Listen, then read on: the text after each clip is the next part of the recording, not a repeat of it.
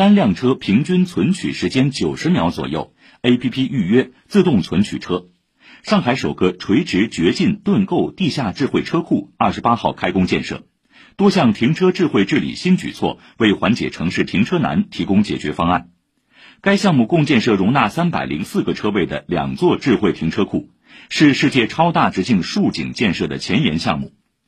地下车库设置了八个地面出入口，占地面积二百八十六平方米，地下为设备层和十九层的钢结构停车层。